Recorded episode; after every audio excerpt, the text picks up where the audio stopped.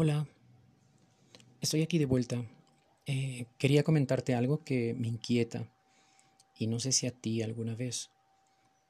Pues normalmente en tus redes sociales aparecen justamente las cosas que te interesan. No sé si te diste cuenta de eso.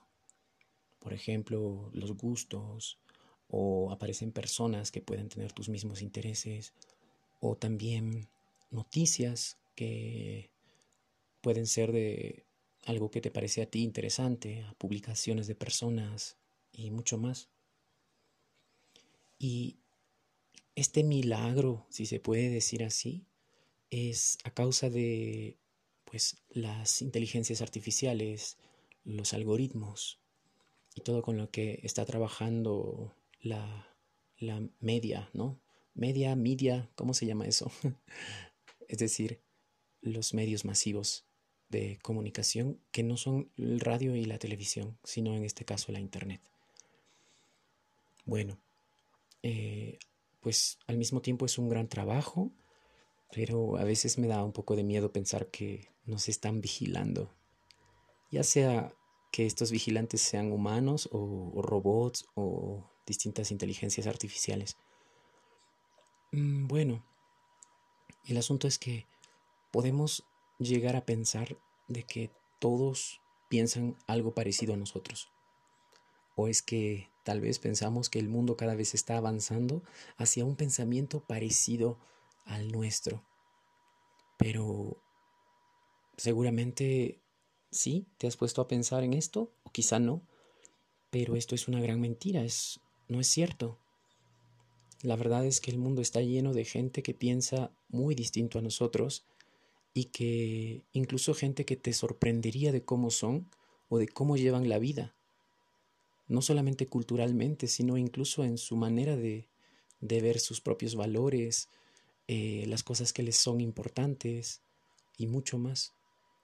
Tal vez algunos puedan ser muy parecidos a nosotros, pero otros son como, como bichos raros quizás. Y hasta, hasta es bueno y es mejor que que no, que no aparezcan en nuestras vidas, que no se crucen con nosotros. Y si lo hicieran en la vida real, mm, tal vez chocaríamos muchísimo.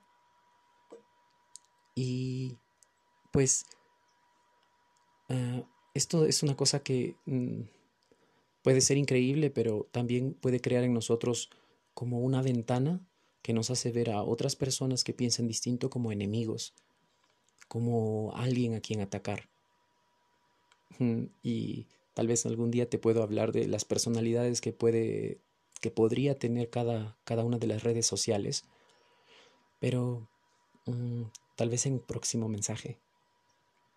Lo que yo hago usualmente es intentar buscar información que contradice lo que yo pienso. O si yo encuentro algo, pues, algo similar, eh, yo tomo la decisión de, de seguir por lo menos no bloquear a las personas que piensan diferente.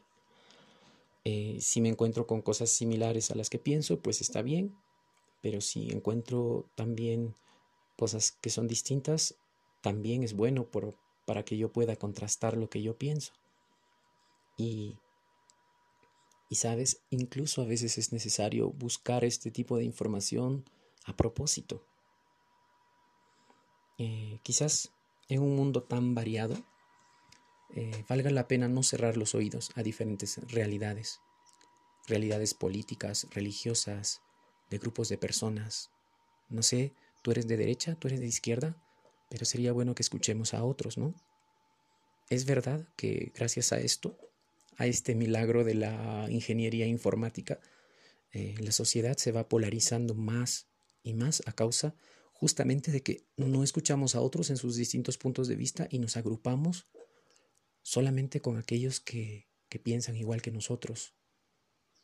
Y, yo no sé, podemos ser activistas pro, eh, pro aborto o, o veganos o extrema derecha o extrema izquierda o no sé, el problema es, eh, no, no, está, no está en que pensemos, eh, que tengamos nuestro punto propio de vista, sino que a veces nos cerramos y hasta pensamos que todo el mundo está yendo en dirección nuestra. Bueno, espero no haberte quitado el tiempo, pero quería dejarte esta, esta reflexión que estuve pensando la otra noche. Y la próxima vez que sientas seguro, que te sientas segura de una, de alguna opinión, tal vez no sea mala idea justamente mm, buscar de manera deliberada, a propósito, esas informaciones que puedan desmentir o, o intenten desmentir al menos lo que tú piensas, lo que yo pienso. Te volverá medio loco seguramente, pero también te ayudará a convivir con lo que es el mundo, ¿no? Actualmente. En mi caso, ya tengo muchas contradicciones en mi cabeza, pero intento que ellas puedan llevarse bien o al menos convivir en medio de mis pensamientos.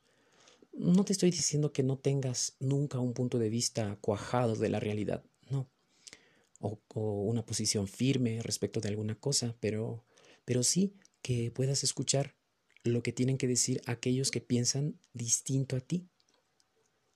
¿Recuerdas que te hablé de esa curva del aprendizaje donde llegamos a un punto en que estúpidamente podemos creer saberlo todo, pero, pero no sabemos realmente lo suficiente?